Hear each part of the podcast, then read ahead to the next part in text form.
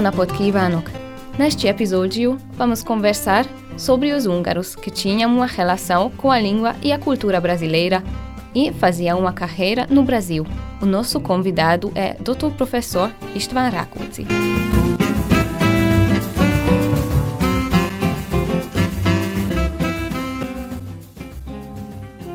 Szerintem talán érdemes azzal kezdeni a beszélgetést, hogy mikor kerültek pontosan magyarok Brazíliába, és esetleg azzal, hogy hogyan.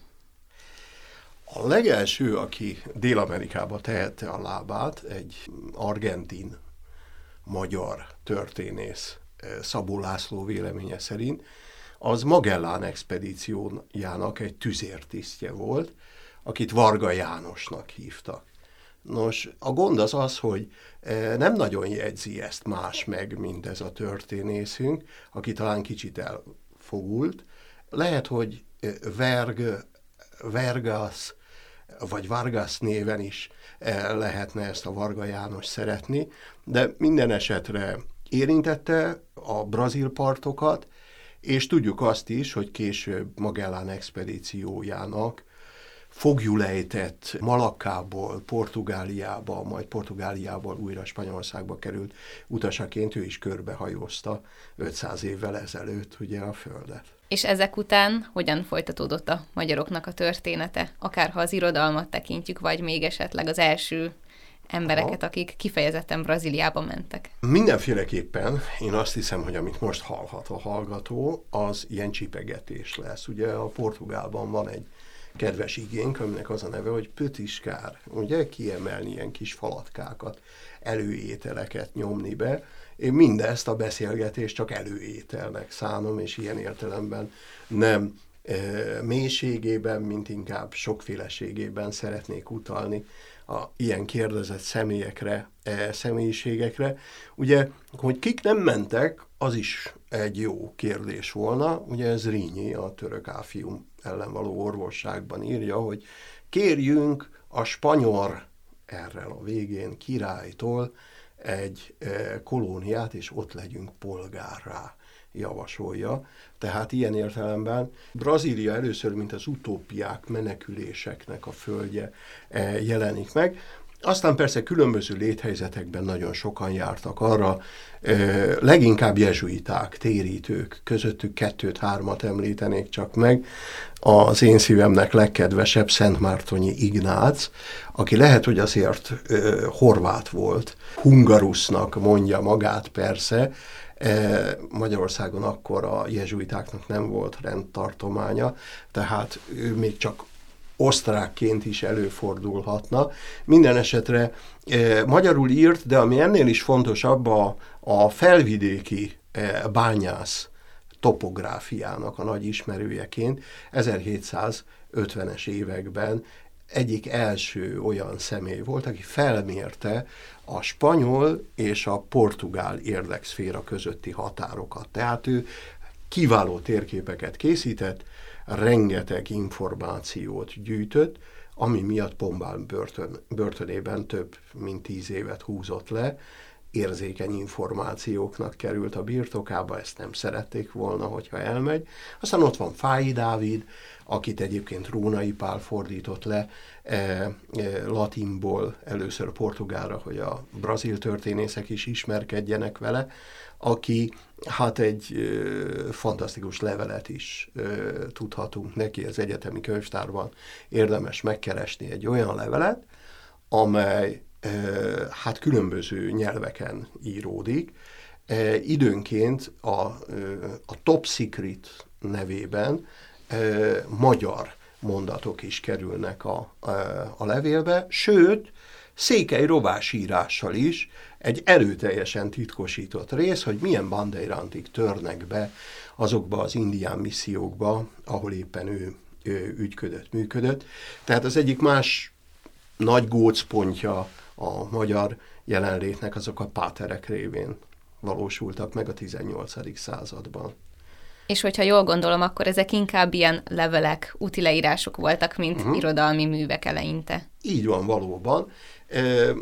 A legmegdöbbentőbb ezekben a levelezésekben, hadd meg ezt is akkor Luca magával, hogy ír az egyik jeles páterünk nagy szombatba, ugye egyetemünk alapítóvárosába, és azt írja, hogy hát az itte nevett ananász sokkal jobb, mint amit nagy szombatban kóstoltunk. Azért a 18. század és a közlekedés adott állapota mellett, hát figyelemre méltó ez a bizonyos megjegyzés, javak, ismeretek ilyen értelemben föl tolulnak, hogy úgy mondjam, különösen a jezsuita rend feloszlatása és kiüzetése kiüzetésük után, hazatérnek a páterek, és még egyszer mondom a türelmes lelkű és nyelvészkutatóknak, hogy tele van ö, olyan ö, zsákutcás, ö, publikációra kész, később aztán értelmét vesztett E, szószedeteknek, nyelvtanoknak, amely a, a e, perui, e, a brazil, a, a bolív, de esetleg a délkeleti ázsiai missziókon szolgálóknak is. Az a reménye volt, hogy most itt hagyom ezt a nyomot magunk után, majd jön egy következő generáció, és akkor majd tudja hasznosítani. Nem hasznosították, ugrott egy paradigmát a tudomány közben, de izgalmas relikviák mind megtalálhatók megint csak az egyetemi könyvtárban, ami egy nagyon izgalmas és érdekes gyűjtemény. Ezek a relikviák hogyan kerültek ide az egyetemre? Hát ugye egyrészt egyetemünk e, jezsuita e, e, alapításával függ össze, ugye, és e, a Pázmány Péteri időszakoktól kezdve a különböző költözésein a Nagyszombatról Budára, majd Budáról Pestre való költözés alapján mindig ugye a bibliotéka is vándorolt, és így kerültek ide. De rengeteg más levél, dokumentum, térkép, nagyon izgalmas térképanyaga van ugyancsak az egyetemünknek, érdemes erre is felfigyelni. És ezekkel a relikviákkal a saját korukban az emberek tisztában voltak, hogy itt ilyen komoly levelezések, titkosírással folynak, térképek, szótárak készülnek. Ez akkoriban mennyire volt a köztudatban, akár ilyen kulturális területeken? valamelyest igen, mert hogy a tudományos gyűjtemény, illetve az elődei, tehát azok a tágabb, ma úgy mondanánk, hogy történeti, geográfiai, sőt kultúrantropológiai érdekességű művek, azok belekerültek azokba a szemelvényekbe, gyűjteményekbe, amelyet magyar nyelven is elkezdtek publikálni. Ugye a Molnár féle gyűjteményre gondolok, később a tudományos gyűjteményre, nem véletlen, hogy hogy ugye a, a Pry-féle hagyatékban is találunk könyveket. Ha már így leragadtunk ennél a témánál, hagyd mondjam el, hogy, hogy a 16. században például ugye találunk Szamos közitől, akit ugye a történész hallgatók, mint a magyar históriának egyik krónikását ismerik, olyan Benzoni és más leginkább bázeli kiadóknál megjelent Amerika történeteket, amelyeket széljegyzettel lát el. És ilyeneket ír például benne a lajhárra, ugye, ami jellegzetes brazil állat, és ugye portugálul pregiszának, lustaságnak mondják, és ugye ez a főbűn e, csatlakozik ugye mellé, megcsillagozza, és odaírja, hogy I animal, e, tehát az indián nevét javasolja inkább használni, mint ugye ezt a lustaság, lajhár kifejezésünket. E, tehát margináliákban széljegyzetekben, külföldön nyomtatott hírekben szerte eh, ott találjuk eh, ezeket a jelenlétre utaló, viszonylag igen korai bejegyzéseket. Gyakran szokták azt említeni, hogy ha valahol van két magyar egy országban, akkor azok biztosan egymásra fognak találni, legalábbis én úgy gondolom, hogy a magyarok nagyon szeretik figyelemmel kísérni a honfitársait a külhonban, és én úgy érzem, hogy talán itt is ez történt, hogy azért valamilyen szinten mindenki igyekezett az előző magyaroknak a... Igen, így van, és ez egy nagyon helyes dolog. ezzel kapcsolatban én most ö, közhíré teszem, hogy mi volna kívánatos például azokban a kutatásokban, amelyet a dél-amerikai, illetve ezen belül is a brazíliai magyar kolónia történetével e, volna érdemes kezdenünk. Ugye nyilvánvalóan nagysága és nagyságrendje miatt is, valamint azért, mert ugye a, a, a rendtartomány, mármint hogy a bencéseké ugye létrehozta Brazília egyik legjobb elitiskoláját, ugye a Szent Imre kollégiumot, és valahogy talán ez a jelenlét, ez a nagyon markáns súly, gondoljon bele, az első választási előhíreket mindig oda kapcsolnak a Santu Amerikúban, mert az az egyik első olyan hely, ahonnan exit lehet közvetíteni, és akkor onnan már számolgatni lehet a különböző pártoknak, zárójel bezárva. Tehát, hogy ez egy nagyon komoly kulturális súly, és én azt hiszem, hogy a katolicitás ilyen értelemben a saját magának, maga múltjának nagyon jó dokumentátora. Tehát ilyen értelemben, mint történeti forrás, sokkal bővebb, tágabb terünk van innen meríteni, ezért mintegy ennek a rétegnek ismerjük csak a kivándorlás történetét.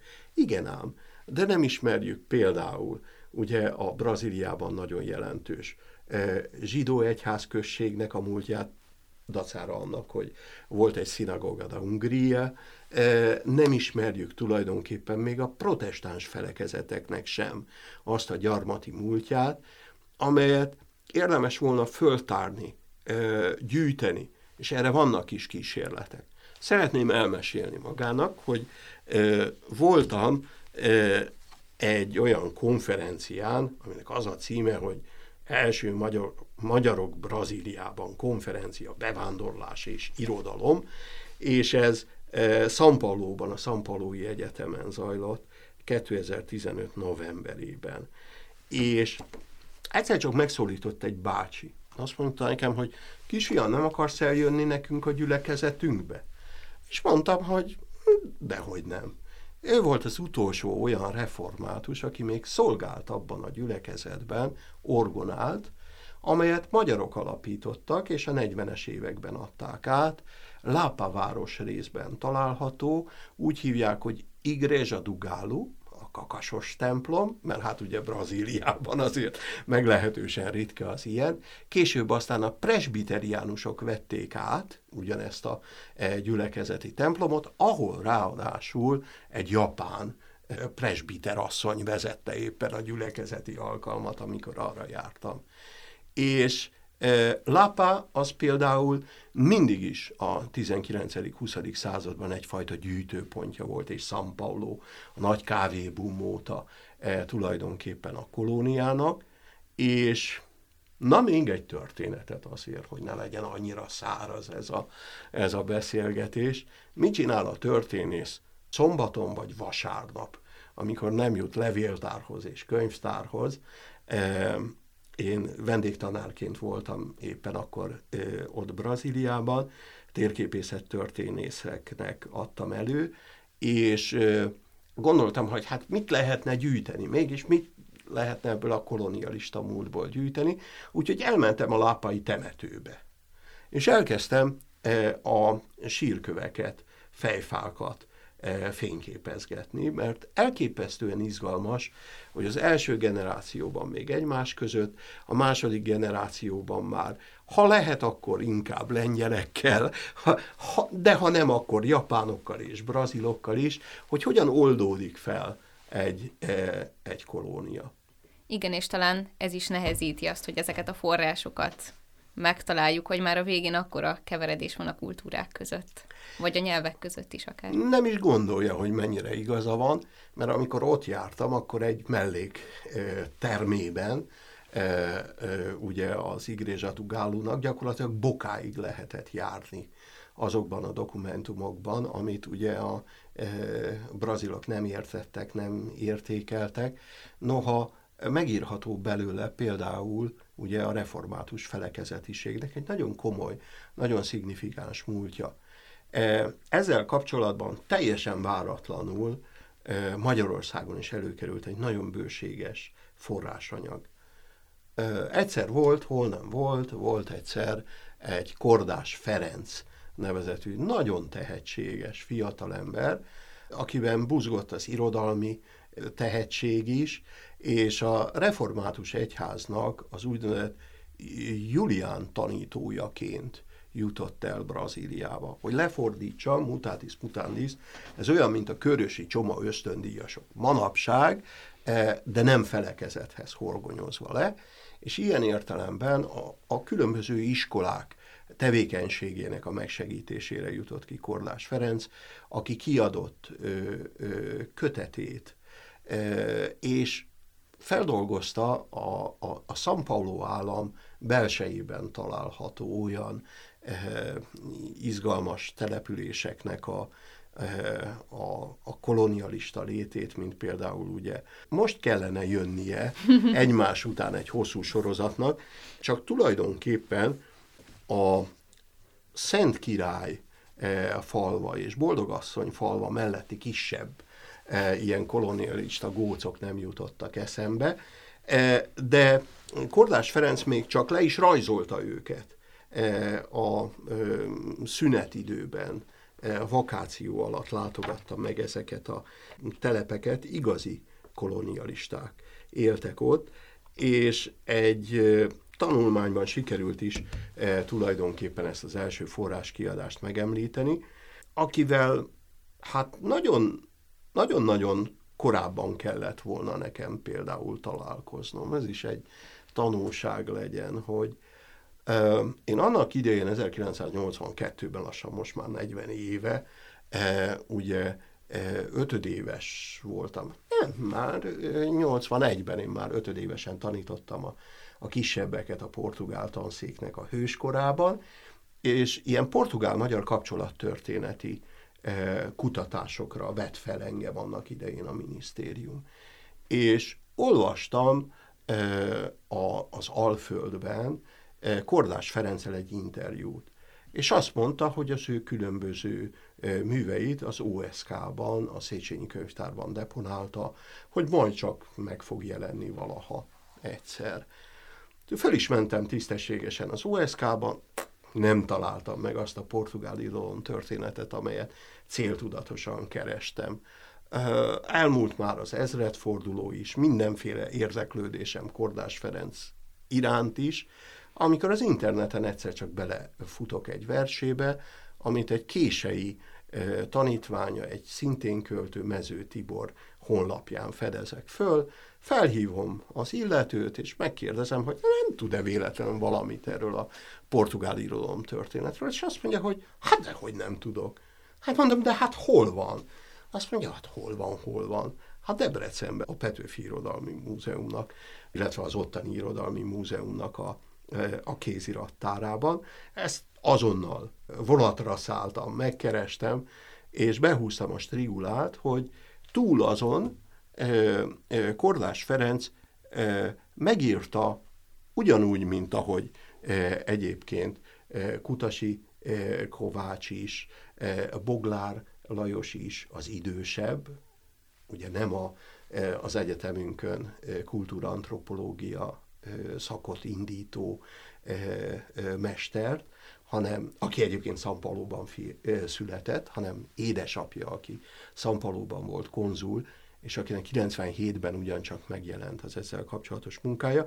Tehát valahogy Kordás nagyon jól három példányban is, különböző verziókban elrakta, mint a Csalamádét, Varacklekvárt és mindenféle ilyen télire valót ezeket a kéziratait, amelyek megvannak az ottani állományban. Ezek közül aztán, amikor 40 éves lett a tanszék, akkor meg is jelentettünk szemelvények a portugál irodalom történetéről címmel Kordásnak az anyagaiból, a tanszék oktatóinak más egyéb munkáit is tartalmaz ez a kötet is, a, talán a gépes könyv, vagy valamely másról olvasható PDF formában is. Ami a legizgalmasabb volt ebben a kötetben, mert látom, maga előtt is ott van egy, egy Molnár Gábor. Molnár Gáborba, különösen a fiúknak, különösen még mielőtt újra lehetett volna Széchenyit és más afrikai grófi és más egyéb okokból proskribált vadászokat olvasni, Molnár Gábor volt a fiúknak a non plus ultra, és ilyen értelemben én elhoztam magának megmutatni, hogy eh, Molnár Gábor írt egy magyar-portugál szótárt is, beszélgetésekkel, ahogyan maga Kordás is. Ahol hát ilyen elképesztő példamondatok vannak, hogy tessék mondani, hol lehet itt őserdőből földet kapni, meg szóval ilyen harap ez a kígyó jellegű nyelvtani mondatok és társaik szerepelnek benne. Molnár Gábornak Kordás Ferenc például négere volt. Ugye Molnáról tudjuk, hogy ugye megvakult az ismert balesetben, és az indiánokról szóló részeibe bizony Kordás Ferenc beszállított. És kiderült ebből a hagyatékból, hogy van egy ilyen fajta, ahogy az irodalom történészek mondják, egy kis négelkedés is a dologban. Én itt egyébként hozzátenném azt, hogy az interneten a Molnár Gábor feleségével található egy hosszú interjú, és ő mesélt arról, hogy hogyan gyűjtötték össze ezeket a szemelvényeket, főleg azokból az időkból, amikor már nem látott, Így és hogy van. hogyan. Így van, és itt erőteljesen besegített Kordás Ferenc is. Mindketten ö, nem mondtak le, különösen 1960-as évek elején, amikor ugye a, ö, a Gulár, és más egyéb baloldali rendszerek azt a benyomást keltették, hogy most újra felfuthat a magyar-brazil kapcsolatoknak az ideje, és hogy, hogy visszatérjenek, hogy, hogy Brazíliában folytathassák, hogy, hogy kutassanak. Erről is nagyon bőséges dokumentumok vannak. Egy doktoranduson dolgozik rajta, de Luca és többiek, akik érdeklődnek a téma iránt, irány Debrecen, és hatalmas jó minőségű feldolgozandó anyag vár magukra. Amit én eddig tapasztaltam az ő írásaiban, az talán az, hogy nem csak szakmailag lehet érdekes, hanem mint egy történet. Kicsit ilyen regényszerűen írja le, hogy mik történtek vele, nagyon részletesen. Így igaz. Nem véletlen, hogy Rónai Pálnak is a Hogyan tanultam meg Portugál és más történetek brazil első kiadásában Raquel de Queirosnak a neve szerepel. Ilyen értelemben nagyon sokszor fordul elő ő is, aki tulajdonképpen Molnár Gábort Brazíliában is projektálta, ismerté tette egy olyan teljesen unikális helyzetben, ugye megszoktuk már Andrea Bocellit, ugye, és a, azt a fantasztikus hangot, amely vakságával párosul. De viszonylag kevés ilyen irodalmi értékű szövegeknek szerzőjét tisztelhetjük, mint Molnár Gábor. A másik, ami még eszembe jutott, a, a Kutasi Kovács könyvvel uh-huh. kapcsolatban, amit ön is elhozott, és én is elhoztam. Itt van mellettünk. Ezzel kapcsolatban az jutott eszembe, hogy ebben is, mint hogyha valamilyen szinten magyar szemszögből mutatná be azt az író, hogy milyen is Brazília, milyen a magyar kultúra. Mindig megkeresi a magyar embereket, hogy hol vannak, akiket mondjuk nem tudom, úgy hívnak, hogy André, de igazából András, és valahogy rajtuk keresztül próbálja felvenni a kapcsolatot. Nézze, kicsit így vagyunk vele, mindannyian falusiak vagyunk egy picit. Ilyen értelemben szeretjük a szomszédot is tudni és ismerni. Én nagy vallomással tartozom, hogy engem nagyon hosszú ideig valójában folyamatok érdekeltek, korok érdekeltek, struktúrák érdekeltek. És történt velem egy, egy nagyon furcsa dolog, én ö, akkor, amikor a többiek megszokták utálni embertársaikat, én megszerettem. És ilyen értelemben engem elkezdtek érdekelni az emberek, és elkezdett érdekelni a pici történelem, a mikrohisztoár. És a kolonialista múltnak valami elképesztő, fantasztikus, izgalmas személyei, személyiségei találhatók, és sokszor az élet ilyen nagyon furcsa helyzetekben ad az embernek egy-egy csöpnyi betekintést ezekbe. Képzelj el, megkértek, verbitáknak volt valami konferenciája, hogy van itt egy brazil hölgy, kellene neki gyorsan kabinban tolmácsolni, és akkor hát én elmentem. És oda jön hozzám a hölgy, aki azt mondja, hogy ő neki a keresztneve Jász. És aztán azt is mondja, hogy hát neki nagyon érdekes ilyen családi fényképei vannak. És akkor kikerekedik, milyen szimbolikus is ez a jászság, hogy hogyan lesz e, a három gyerekből e, varrónő, e, iszákos nőcsábász, bányában törmelékkővel, a szampaulói építkezésen kereskedő, később ezzel befutó vállalkozó. Tehát, hogy mi látjuk sokszor azt a felületet, vagy onnan látjuk, ahonnan irodalmárok, írástudók láttatják velünk. De van egy olyan mély regisztere is ennek a kolonialista múltnak, ami ezekből a pici történetekből írhatók meg. A honlapomon egyébként föltettem erről egy albumot, vagy, vagy, vagy fényképsorozatot, mert tényleg döbbenetes, hogy a harmadik generáció kezdi el összegyűjteni azokat a fényképeket, akik ugye a szinte fél rabszolgának, fehér rabszolgának érkező bérmunkások még boléta rendszerben, bezárva egy fazendára, egy kávéültetvényre dolgoznak. És leírja, hogy ő még hallotta a nagymamáját énekelni ezt a, nótát, és leírja fonetikusan hogy édes babám, világom, galambom, és mindez egy brazil portugálságú szövegnek a kellős közepén e, található. Nagyon-nagyon izgalmas ez a fajta kolonialista pici történet is, és ezt is jó volna érdemes megírni. Ami nekem ezzel kapcsolatban eszembe jutott, az ugye, amit elhoztam a Fűri Lajosnak, az elmentek a favágók Így van. írása.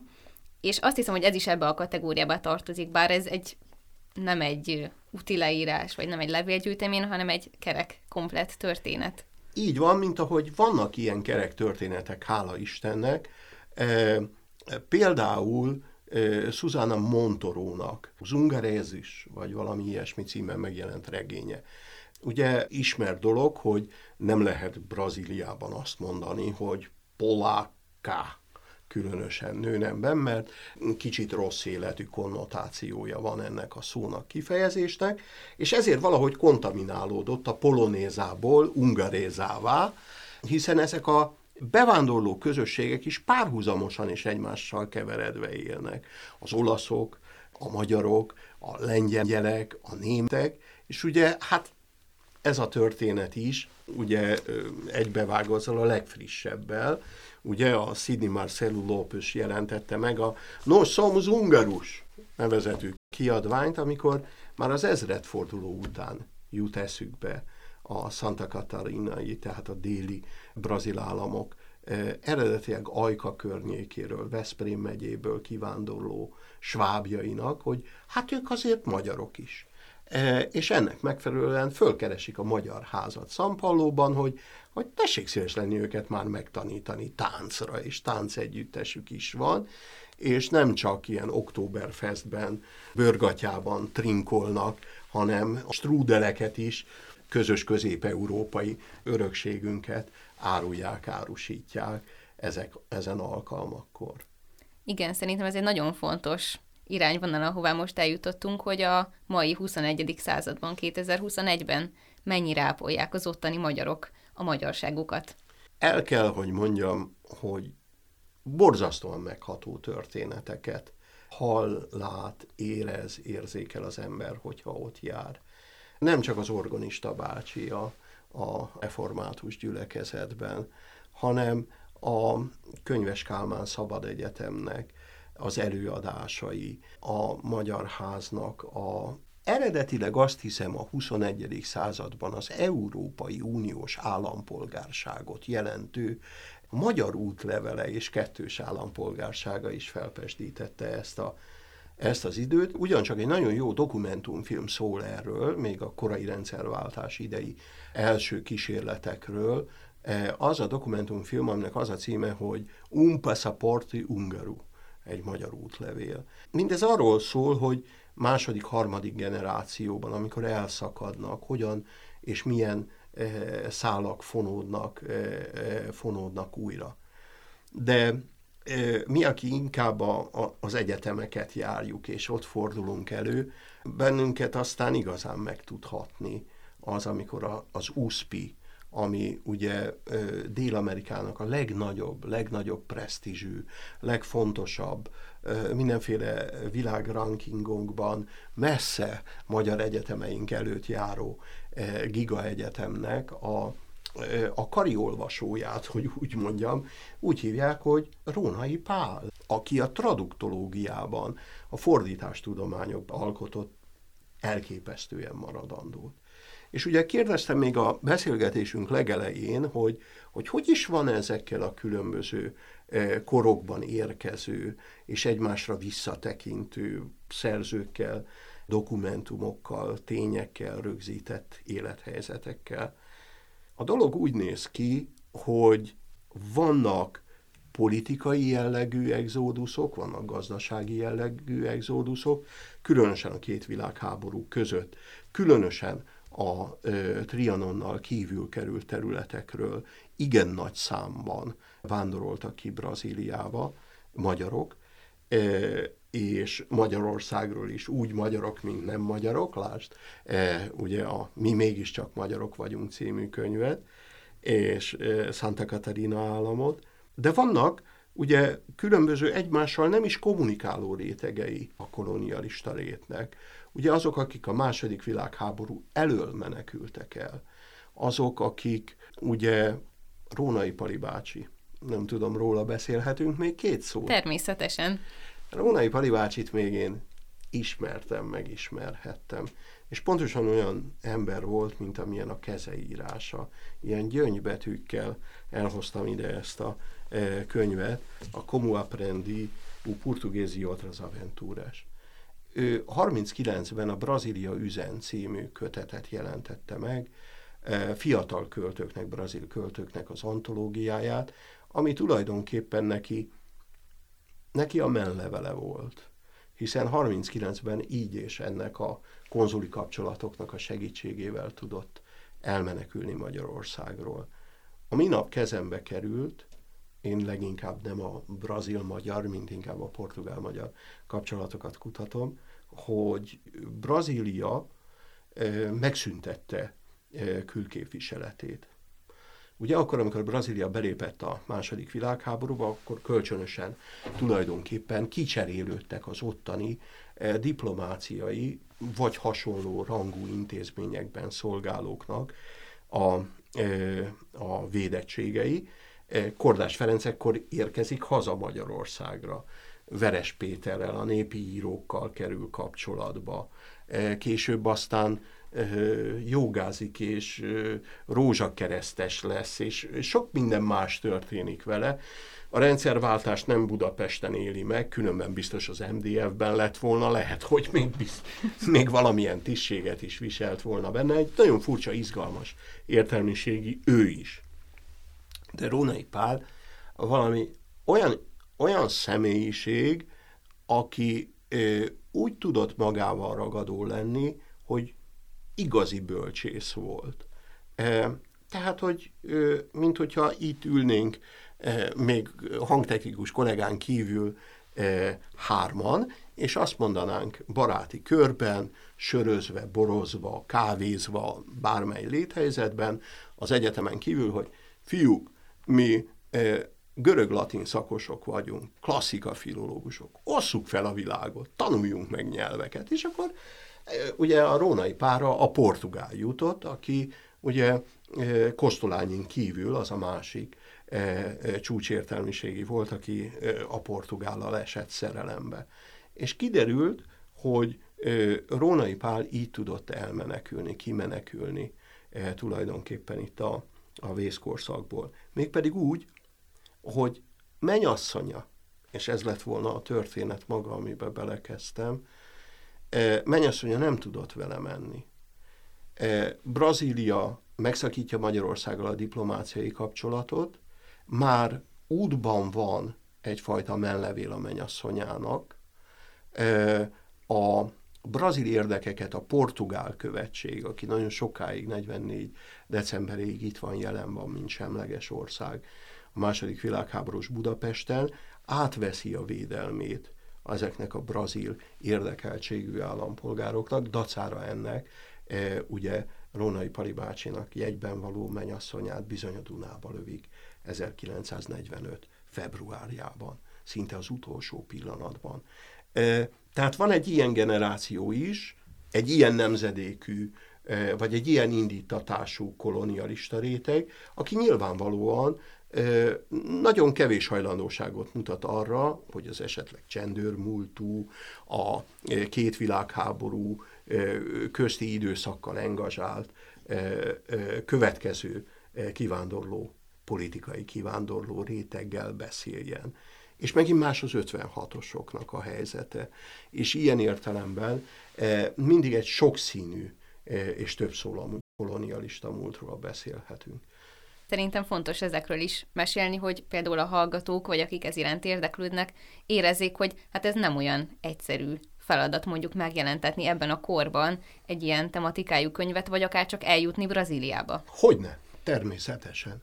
Alapvetően ez igaz, és hála Istennek vannak már e, a hallgatók között, nem csak a e, rádió hallgatók között, hanem a, az egyetemi hallgatók között is olyanok, akik igen színvonalas szakdolgozatokat készítenek, például ilyen és hasonló témákból. Gyakorlatilag Szeged volt mindig is a centruma és az ottani hispanista műhely a Latin Amerika kutatásoknak, de nagyon sokszor ö, ö, itt is kollégáinkkal törekszünk arra, hogy, hogy ezen a jó és könnyű beugrón keresztül próbáljuk meg becsempészni ezt a E, ezt az érdekes világot, ami a kapcsolattörténet. Ez mindig egy nagyon jó beugró. Említettem ugyancsak a beszélgetés elején, hogy én így kezdtem az egyetemi létemet, és arra gondolok, hogy nem is baj ez, mert hogyha az ember mindjárt egy olyan témán kezd el megtanulni kutatni, ami fontos. Ha már erre a témára tereltük a, a beszélgetést, hogy a hallgatók és az egyetemi hallgatók Ön mit ajánlan, hogyha valakit érdekel a brazil kultúra, a brazil történelem, akár a személyes, kisebb magyar történetek, mik azok, amikkel mondjuk elsőként ismerkedjen meg? Rónai Pált említettem, ő feltétlenül az első helyre kerül az én listámon, mégpedig a 80-as évek elején megjelentetett Latin és Mosoly című kötetével maga a cím is milyen fantasztikus. Miképpen ugye itt van előttem ez a, ez a dedikált példány, amit a, az egyetem portugál tanszékének küldött Rónai Pál 1985. E, augusztus másodikán, hogy honnan küldi, oda van írva, hogy Siciu Poizé, Nova Friburgu, tehát új Freiburg volna braziliai lakhelye, és bizony neki volt egy olyan lakhelye, villácskája, aminek a falára rá volt írva, hogy poizé. A poizé a nem portugálosoknak, az egy igen kiváló töltelékszó, többé-kevésbé a magyar izének megfelelő, de funkciójában annyi, hogyha az ember nem tud vagy nem akar figyelni, eh, de nem akarja elárulni ezt a beszélgetőtársának, akkor mond ilyeneket, hogy poizé, Eh, pois não, pois pois mindenféle ilyesmiket lehet mondani. Ezzel nem derül ki, hogy fogalmam sincs már, hogy miről beszél a másik.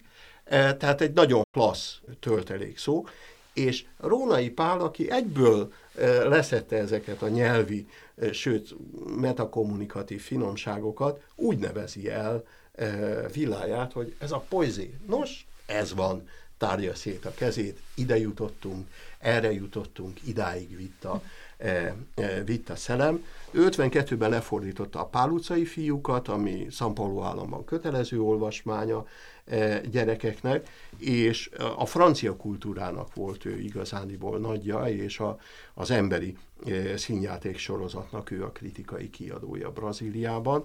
Egy fantasztikus életút. De van egy még különlegesebb, van egy még izgalmasabb. Az a sors, ami párhuzamos Rónai Páléval. Csak hát nem Budapesten végzi eh, az egyetemi tanulmányait, hanem a tanulmányait Lénárd Sándor a Bécsi Egyetemen végzi el. Az anekdóta szerint, amikor elment beiratkozni, akkor a bölcsészkarra nagyon nagy és hosszú sor kígyózott, ezért beállt az orvostan hallgatók közé, és egészen abszolutóriumig eljutott az orvosi képzésben, talán valami egy szakvizsga hiányzott még ahhoz, hogy, hogy orvos legyen. Ő 1910-ben született, e viszonylag hamar Ausztriába került, szülőházát ismerjük, kultusza nem kisebb, mint Rónai Pálé, mert hogy ő volt az, ilyen nincsen, szóval ez döbbenet, aki lefordítja latinra a micimackót.